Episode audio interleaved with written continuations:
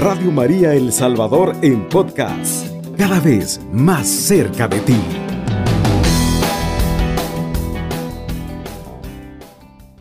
Entonces aquí nos vamos a centrar en dos palabras dentro del tema, importancia y cercana. Importancia y cercana. ¿Qué tan importante es mantener una relación cercana, unida a Dios? Nos vamos a basar, hermanos, en esta noche en un testimonio de nuestra hermana eh, Erika, eh, que es una psicóloga y ella es eh, colaboradora cercana de un periódico católico digital que se llama familias.com. El caso de Erika es un caso, un testimonio muy bonito, que de ahí partimos nosotros para este tema con la importancia de la relación cercana. Hay personas eh, que realmente creen en Dios y otras que no creen, nos dice Erika Patricia Otero cuán grande es aprender a comunicarnos con Dios con ganas, con deseo, y lo que ganamos es paz y unión familiar. Hay personas que, que creemos en Dios. Habemos muchísimos, miles de personas que creemos en Dios, pero también hay otras que no, que no creen en Él. Y eso no es motivo para crear división, no es motivo para crear pleito. Simple y sencillamente cada ser humano está en su libre albedrío como Dios nos, lo, nos creó, nos hizo, como nos formó, para tomar nuestras propias decisiones. Y así algunos vamos a creer y otros no van a creer en Dios. Pero al final, en momentos difíciles de la vida, que siempre los vamos a tener y no hay ninguna persona en este mundo que no pase momentos difíciles en una etapa de su vida que no tenga en qué creer. Siempre va a tener que creer en algo, ¿verdad? Y por eso es la importancia en algún momento de mantener los que creemos en Dios de una relación más cercana con Él. La búsqueda de Dios para todos nosotros es de manera diferente. Ustedes que están ahí en su casa, ustedes buscan a Dios a su manera, de su, a su forma de ser, como ustedes piensan, como ustedes creen. Y en el caso nuestro, en mi caso particular, pues yo busco a Dios de igual forma, a la manera de acuerdo a mis creencias, de acuerdo a mis conocimientos, de acuerdo a lo que el Espíritu Santo me va infundando en mi mente y en mi corazón y me va llevando a ese conocimiento pleno con Dios. La hermana Erika eh, dice, nunca fue una persona religiosa. Como todos, nació en familias católicas y pese y pasó por todos los rituales católicos que cualquier católico tiene en conexión con Dios el bautismo, la primera comunión, la confirmación, pero ella dice que francamente esos eventos no fueron relevantes en su vida. Las veces, cuenta la hermana Erika, que fue a misa de niña, fueron bien pocas las ocasiones a las que fue. Ahora las cosas no han cambiado mucho, dice.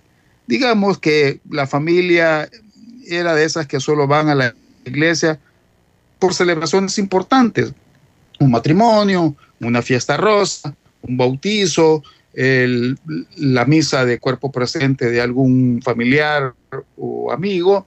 Entonces, en ese tipo de cosas nos metemos muchos de los católicos o hemos pasado en algún momento por eso. Erika dice que recuerda que muchas de las cosas que aprendió sobre, sobre religión fueron gracias a la abuelita materna. Y aquí me identifico yo con ella. Definitivamente el amor a Dios, el amor a Jesucristo, el amor a la iglesia que en mí existe, eh, se lo debo fundamentalmente al apoyo que me dio mi abuelita materna, a igual que la hermana Erika, como nos cuenta aquí en su testimonio, de que fue la abuelita materna la que realmente la llevaba a la iglesia. Ella sí que era una católica practicante, cuenta Erika. Así que muchas veces fui, fue a la iglesia con ella para acompañarla y no porque fuera para que no fuera sola. Por ella aprendió muchas oraciones hermosas y hasta aprendió a rezar el rosario. Sin embargo, nunca sintió ese lazo especial que se supone toda persona debe tener en la fe y que debe de sentir esa fe. Cuando empezó la universidad, eh, nuestra hermana Erika eh, le dio una curiosidad y necesidad por acercarse a Dios. No hubo una razón exacta, cuenta ella. Es más, no recuerda haber sentido tal necesidad ni cuando tuvo el impulso de volverse monja a los 11 años, dice la hermana Erika en su testimonio. El largo caminar y la búsqueda sin fin, eh, dice, no voy a mentir, lugar donde sabía que había una congregación religiosa era un lugar que visitaba. O sea, ella siempre que veía una congregación religiosa, siempre iba y llegaba a ese lugar. Sin embargo, no permanecía en las congregaciones por mucho tiempo. Era algo así como que dijera, ahí no hallarás lo que estás buscando. Llegaba, pero no le sentía el sabor, ese sabor de, de tener la vida consagrada. Y ahí es donde la hermana Erika nos cuenta en su testimonio que realmente no le llenaba, no le llenaba el alma o no satisfacía esa necesidad que había dentro de ella de tener a Dios. En esa búsqueda, dice, exploró caminos que no debía, pero de los que no, me, no se arrepiente porque aprendió mucho. Finalmente, luego de varios años de búsqueda, encontró una congregación donde aprendió muchas cosas valiosas y que atesoró hasta este mismo momento. Por razones de tipo personal, no volví a ir a esa comunidad religiosa. Pese a eso, lo que aprendió la acercó a un conocimiento de Dios que antes no lo había poseído, que antes no lo había sentido. ¿Cómo es tu búsqueda y hallazgo de Dios?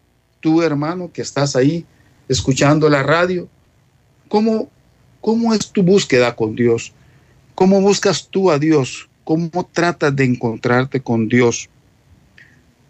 La hermana Erika dice que de ninguna manera está diciendo que la conexión con Dios va a suceder de igual manera. Todos vamos a encontrarnos con Dios de diferentes formas, en diferentes épocas, en diferentes momentos, a diferentes edades.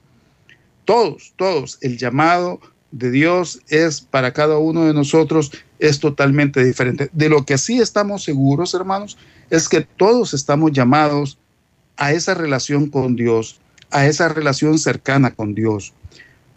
Todos, de hecho, nosotros venimos y hemos salido del seno de Dios. Por lo tanto, quiera sea interiormente y por muy mala que sea una persona, siempre va a sentir en un momento dado de su vida esa necesidad de buscar a Dios y de tener una relación cercana con Dios. Puede, dice la hermana Erika, haber nacido dentro de una familia religiosa o no, y jamás haber sentido esa necesidad.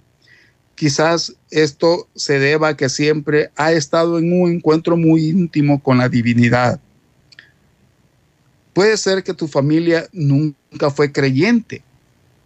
Sin embargo, sientes una estrecha conexión con una fuerza invisible, pero potenciadora de todas tus bendiciones.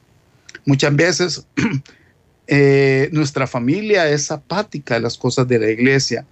Muchas veces nuestras familias son frías para las cosas de la iglesia y no son muy asiduas, sobre todo cuando uno las convoca a participar dentro de los movimientos de la parroquia, independientemente de cuál movimiento sea, pero cuando se les hace la invitación, pone de miles de pretextos, mire, ahí le aviso, voy a ver cuando llego, voy a, sí, le prometo que voy a hacer todo lo posible por llegar, fíjese que esta semana no puedo porque salgo tarde de trabajar, porque fíjese que tengo que llevar al niño a donde el doctor, o sea, buscamos miles de pretextos cuando los hermanos se acercan para invitarnos a participar de una comunidad dentro de las, nuestras parroquias. Entonces, muchas veces hay una fuerza interior, hay una fuerza invisible que aunque nuestros familiares y nuestros amigos no sean asidos a las cosas de la iglesia, a nosotros sí nos nace realmente poder buscar esas cosas. Y este es lo que debemos de poder determinar, poder entender, poder comprender en el momento en que Dios nos está llamando. Cuando nace esa necesidad en el interior, cuando sentimos ese deseo de buscar las cosas de Dios, cuando sentimos el deseo de encontrarnos con Dios, es cuando Dios nos está haciendo el llamado. Y ahí es donde nosotros debemos de aterrizar, debemos de asentar los pies sobre la tierra y ver que eso es el momento preciso de darle la importancia a esa relación y hacerla cercana, hacerla íntima con Dios. En esto de encontrar a Dios hay miles de caminos y todos son correctos. Siempre y cuando el camino nos lleve hacia Dios, no importa de qué forma o de qué manera sea. Mire Saulo. Saulo era un fariseo muy estudiado. ¿Y cómo encontró a Cristo? Lo derriba camino a Damasco del caballo, lo, le quita la vista y, y luego Dios lo llama para llevar el Evangelio a los pueblos paganos. Entonces, el, la, la, forma en que nos encontramos con Cristo definitivamente es diferente. En este caso, para Saulo, hoy San Pablo, para nosotros, fue un, un encuentro fuertísimo, un encuentro violento, donde el mismo Señor Jesucristo le habla y le dice, Saulo, Saulo, ¿por qué me persigues? Entonces, ese encuentro de Saulo, ese encuentro de San Pablo con Cristo, es un encuentro fuertísimo que sin duda alguna mueve todo el corazón, mueve todo nuestro ser y se te enchina la piel, ¿verdad? De ese encuentro con Cristo y cambia radicalmente. En el caso de Pablo, de San Pablo, es un, un giro de 180 grados totalmente en, el, en un instante, ¿verdad? Hay otros que vamos de forma más pausada, ¿verdad? En mi caso particular, el encuentro con Cristo comienza desde eh, mi niñez, como lo decíamos antes, igual que la hermana Erika, eh, nuestra abuelita materna se encargaron de llevarnos a la iglesia y de ir inculcando poco a poco ese amor a Cristo. Pero ese encuentro personal con Cristo, en, en, mi caso particular, sucede como a los 16 años, 17 años, en un retiro de la renovación carismática. Entonces, ¿cuánto tiempo pasó desde que yo iba a misa? Eh, imagínense, estamos hablando de que habían pasado aproximadamente eh, 11, 12 años, ¿verdad? De estar yendo a la iglesia hasta que tengo un encuentro personal con Cristo. En, la siguiente, eh, en el siguiente segmento vamos a hablar un poquito de cómo son esos encuentros personales con Cristo y vamos a testimoniar lo que a nosotros nos pasó y vamos a hablar un poquito de lo que a la hermana Erika también le sucedió. Radio María El Salvador, 107.3 FM, 24 horas.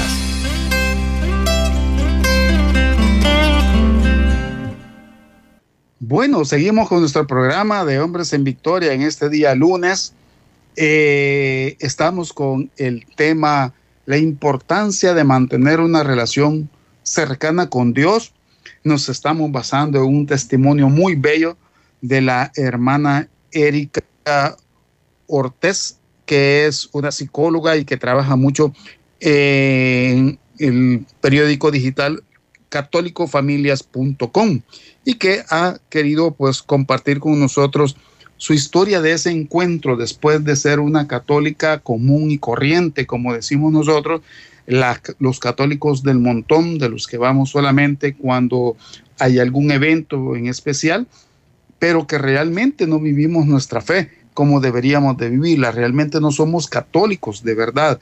Simplemente eh, tenemos el nombre de católicos por tenerlo, porque ahí está por tradición nuestra familia, ahí ha estado, porque somos católicos, porque hacemos las alfombras para Semana Santa cuando pasa el Santo Entierro nada más, o porque simple y sencillamente somos algunos colaboradores probablemente de los párrocos en algún momento dado, ¿verdad? Somos de los que regalamos los cohetes ahí en el, en el pueblo para que eh, revienten los cohetes a la hora de una celebración eh, patronal.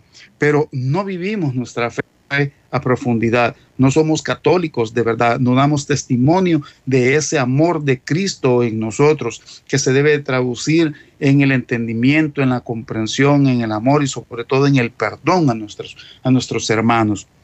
Así que dice Erika eh, que esto de encontrar a Dios, hay miles de caminos y todos son correctos.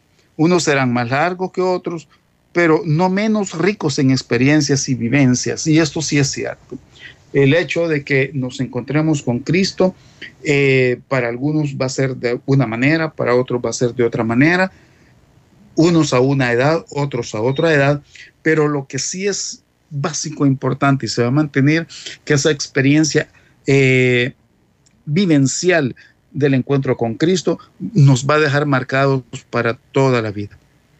¿Cómo saber que Dios se comunica con nosotros?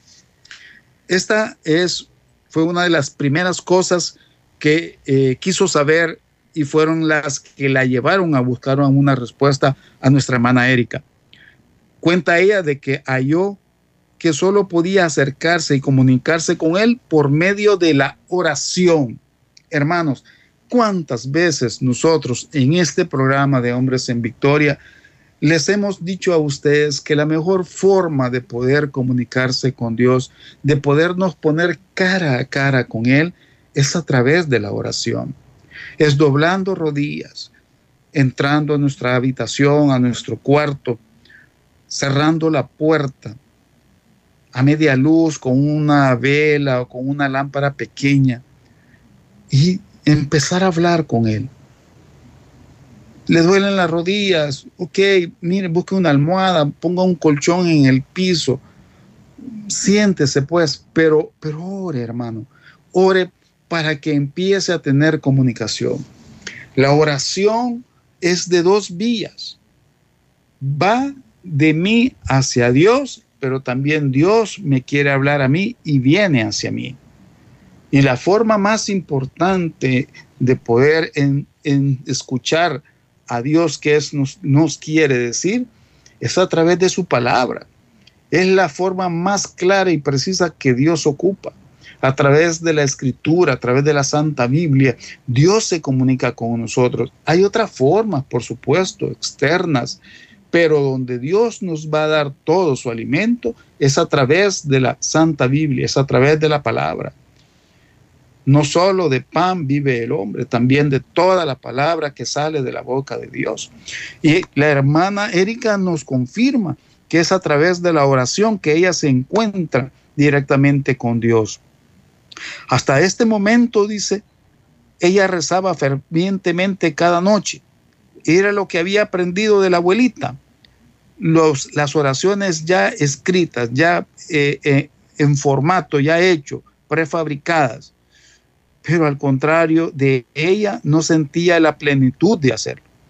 Dice que necesitaba, ella sentía la necesidad de una cercanía, de ser más evidente esa relación con Dios, de sentir a Dios realmente a su lado. Dice que cuando aprendió a orar, descubrió que se sentía feliz. Ya no había ese vacío en el interior y su vida cambió admite que ese cambio no fue inmediato. Todo sucedió lentamente, pero valió el esfuerzo y la búsqueda. Nosotros también tenemos que orar y pedirle a Dios por las cosas que realmente necesitamos. Yo lo he vivido, la experiencia grande del encuentro con Cristo marcó como para que por la oración fuera creciendo poco a poco. No es fácil, hermano, yo sé que no es fácil. Sentarse a orar para algunos va a ser lo más tedioso, lo más aburrido, lo que realmente no quisieran hacer. Satanás siempre va a trabajar esa parte. Decía un sacerdote viendo un, video sobre eh, los, los, tiempos finales ya de la, de la humanidad, eh, que Satanás ataca principalmente todo lo que nosotros querramos hacer para acercarnos a Dios. Y va a hacer creer que las cosas son buenas y nos va a engañar. Y este sacerdote contaba la historia de un sacerdote exorcista que tuvo eh, la, la, valentía de en un exorcismo de preguntarle a Satanás que por qué odiaba tanto, sobre todo, a la Virgen María y por qué actuaba de la misma manera en todos los seres humanos. Y cuenta este sacerdote que a su vez le había contado el padre exorcista, de que la respuesta a Satanás le había dicho, hago lo mismo porque es lo que a mí me funciona, es como puedo engañar al, al ser humano, es como me puedo, puedo de Dios. Y a María la odia por ser la pureza, la pureza total y plena que no la encontramos en otro ser aparte de Dios. Un ser humano tan puro como María. Entonces, por esa misma razón, nosotros cuando entramos en la oración vamos a ir creciendo en ese conocimiento pleno de Dios. Es a través de la oración que crece nuestra fe. Y como dicen los apóstoles, decían los apóstoles, Señor, creemos, pero ayúdanos a creer más. Entonces también nosotros tenemos que decir al Señor en nuestras oraciones, Señor, creo en ti, pero aumenta mi fe.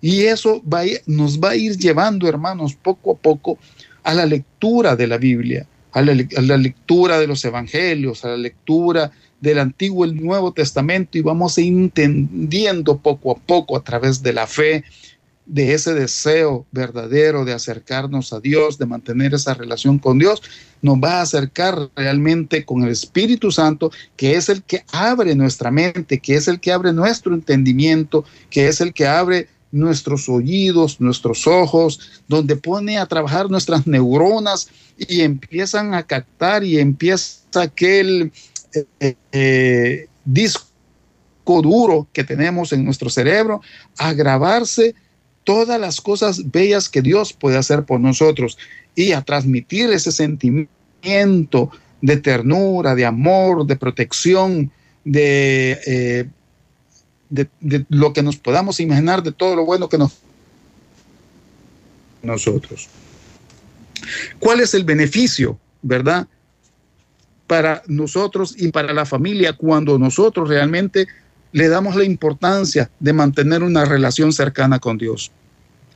En primer lugar, Dios es amor y como tal empiezas a dejar de pensar solo en ti.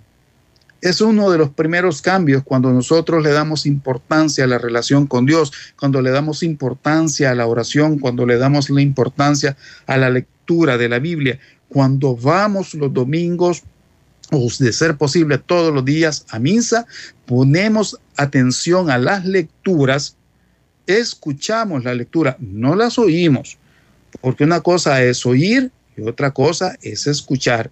Escuchar es entender lo que, se está, lo que nos están leyendo, lo que nos están diciendo. Es comprender plenamente, es tomar conciencia de lo que nos están diciendo. Eso es escuchar. Y escuchar hace de que en nuestra mente quede grabado esas palabras y que en los momentos en que necesitemos hacer uso de esas palabras que quedaron grabadas en una homilía de un sacerdote, en la prédica de un hermano, en el charlista que está en nuestras comunidades, quedaron grabadas en nuestra mente, en los momentos en que las necesitemos, sean buenos o malos, van a venir a nuestra mente y nos van a recordar la grandeza de Dios. Eso es lo importante de escuchar. Un día te descubres orando por toda tu familia, agradeciendo tenerlos cerca y poder pasar más tiempo con ellos. Comienzas a orar dando gracias al despertar, cada vez que comes o pasas por momentos angustiosos. La oración se vuelve una herramienta de primera mano, algo así como un botiquín de primeros auxilios, de primeros auxilios espirituales y que te da la ayuda que necesitas en el momento adecuado.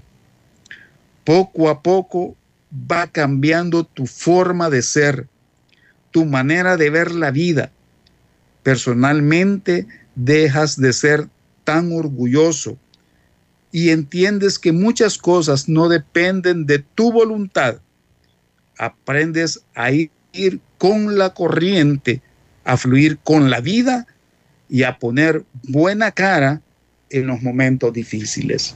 Hermanos, qué bello estas palabras de la hermana Erika cuando nos habla que a través de la oración tenemos el encuentro total, pleno, sincero, fuerte con Dios. Allí es donde mantenemos esa relación cercana con Dios a través de la oración. Y encontramos que cuando oramos y nos acercamos a Dios, encontramos todas estas cosas bellas. Empezamos a orar por todas las personas y empezamos a orar por todas las necesidades de nuestra familia. Vamos a ir a una pausa musical. Regresamos con el tema, la importancia de mantener una relación cercana con Dios. A Jesús con María, 107.3 FM, Radio María El Salvador. Bueno, estamos en el tercer segmento de su programa de Hombres en Victoria y estamos con el tema la importancia de mantener una relación cercana con Dios. Este tema lo hemos desarrollado basándonos en el testimonio de nuestra hermana Erika Patricia Otero. Ella es psicóloga y trabaja en el periódico digital familias.com y eh, pues nos ha ayudado enormemente este testimonio de nuestra hermana Erika al contarnos cómo ella ha encontrado esa relación y mantener sobre todo la relación cercana con Dios. Entonces, ella basa su testimonio en la oración y sobre todo que Dios es amor y, y esa experiencia del amor de Dios solo la ha podido vivir, la ha podido sentir, la ha podido disfrutar, la ha podido saborear a través de la oración. Dice la hermana es que no necesariamente es que sea sumisa, ¿verdad? Sino que comprendió que hay cosas que sin importar cuánto se pueda esforzar el ser humano, no van a cambiar. ¿Por qué? Porque no están cercanos a Dios, porque esos problemas, esas necesidades no están puestos a los pies del Señor. Cuando comprendemos que hay cosas que podemos y debemos hacer y otras cosas que es mejor aceptarlas, entonces aprendemos a vivir con paz interior, a vivir con humildad y, logramos aprender a lograr una conexión directa con Dios. Hasta entonces, cuando nosotros realmente podemos entender estas cosas. Y por eso, ¿dónde más podemos entender que realmente nuestra oración debe de ser directa e importante con Dios? ¿Dónde encontramos ese alimento que realmente Dios nos dice? Es a través de la Santa Biblia, es a través de la palabra de Dios. Y hoy quiero compartir con ustedes, hermanos de Radio María, el análisis así breve, sencillo del Salmo 23. El Salmo 23, muchas de las personas lo leemos, Salmo, Salmo 93, Salmo 91, son como los dos salmos a los cuales nosotros eh, eh, recurrimos como un salvavidas, ¿verdad? En el momento en que nos estamos ahogando, ¿verdad? El salvavidas es o el Salmo 23 o el Salmo 91. Pero hemos meditado más de alguna vez el Salmo 23, lo hemos meditado a profundidad. Ahí hay varias promesas que Dios nos hace.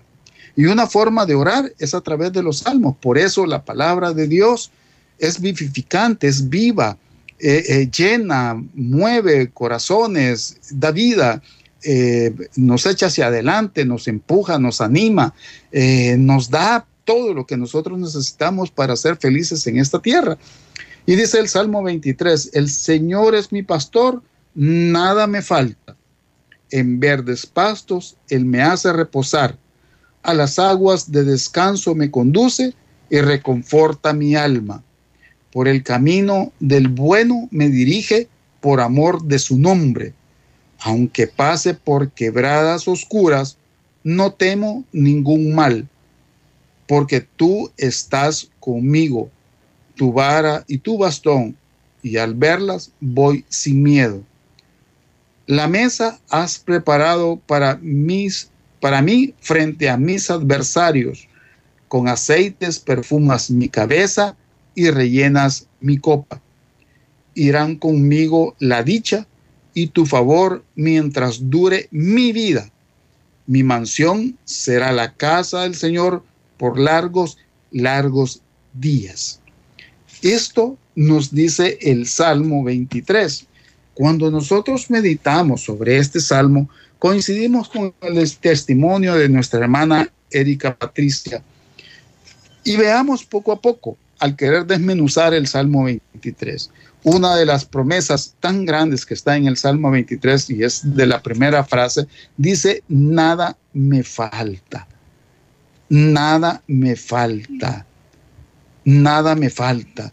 No nos va a faltar nada cuando nosotros le damos la importancia de mantener una relación cercana con Dios. Cuando esa importancia la damos a través de la oración todos los días. Y como decía la hermana Erika, esa relación con Dios la llevó a orar poco a poco, a orar por las mañanas, a orar a la hora de tomar sus alimentos, a orar a la hora que va a salir de su casa para su trabajo o, para, o, sale simplemente de su casa para hacer algunos mandados. Cuando ora al acostarse, cuando ora por su familia, cuando ora por sus amigos, cuando ora por la iglesia. Entonces comenzamos a orar y ahí en esa oración nos vamos llenando y vamos comprendiendo, como decía la hermana, todas las cosas y nos vamos llenando de paz, de humildad, de sencillez. Va cambiando nuestra vida, dice la hermana. Entonces, nada me falta, todo lo tengo en el Señor. Otra de las promesas del Salmo 23 dice, me hace reposar. ¿Qué entendemos por reposar, hermanos? Es tranquilidad, nos da tranquilidad, nos permite estar tranquilo, sin angustia, sin ningún problema. Entonces nos hace, aunque estemos en una situación bien, pero bien difícil, ¿verdad? El Señor nos hace reposar, nos da tranquilidad. Otra promesa que encontramos en el Salmo 23 dice, reconforta mi alma, reconforta nuestra alma, la, la, reaviva, le da alegría, le da el entusiasmo que necesita, esa alegría que, que, necesitamos en nuestra alma. O sea, no entramos en angustias innecesarias, no entramos en momentos en que perdemos la calma y que perdemos eh, la cordura en algún momento y nos enojamos y explotamos y que cuando estamos contra la pared, cuando decimos que estamos contra la espada y la contra eh, la, espada y la pared, eh, perdemos, perdemos nuestro temperamento, ¿verdad? Y empezamos a vociferar, empezamos a gritar. el Señor nos da una promesa a través del Salmo 23, reconforta nuestra alma. Otra promesa dice, por el, nos lleva por el camino del bien, por el camino del bien me conduce, dice. O sea, el Señor me enseña cuál es lo correcto, qué es lo derecho, cómo debo de actuar. Y ahí vienen a nuestra mente los pensamientos positivos. Esto está bueno, nos da el discernimiento para poder entender qué es lo, bueno, qué es lo correcto, dónde debemos actuar. Otra promesa del Señor dice, y esta bien importante porque es donde casi todos lo hemos vivido, que aunque pase por quebradas oscuras, no temo ningún mal, no temos al mal. ¿Cuántas veces nos hemos visto en situaciones difíciles? ¿Cuántos momentos hoy en, este, en, estos días, cuántos hermanos sin trabajo? La pandemia dejó a muchas personas sin trabajo. ¿Cuántos problemas financieros? Los bancos cobrando, las cajas de crédito cobrando, eh, los usureros cobrando, eh, alguna enfermedad grave, tenemos que ir a prestar dinero cuántas dificultades, esas son las quebradas oscuras, la pérdida de un familiar, cuánto duele, cuánto se siente perder a un familiar físicamente. Todos esos momentos difíciles, la ruptura de un matrimonio, cuando los hijos sufren la ruptura del matrimonio, cuántas cosas realmente son quebradas oscuras, son momentos difíciles. Cuando no hayamos la salida, ¿qué hacemos? Y estamos pensando y pensando cómo solucionar el problema.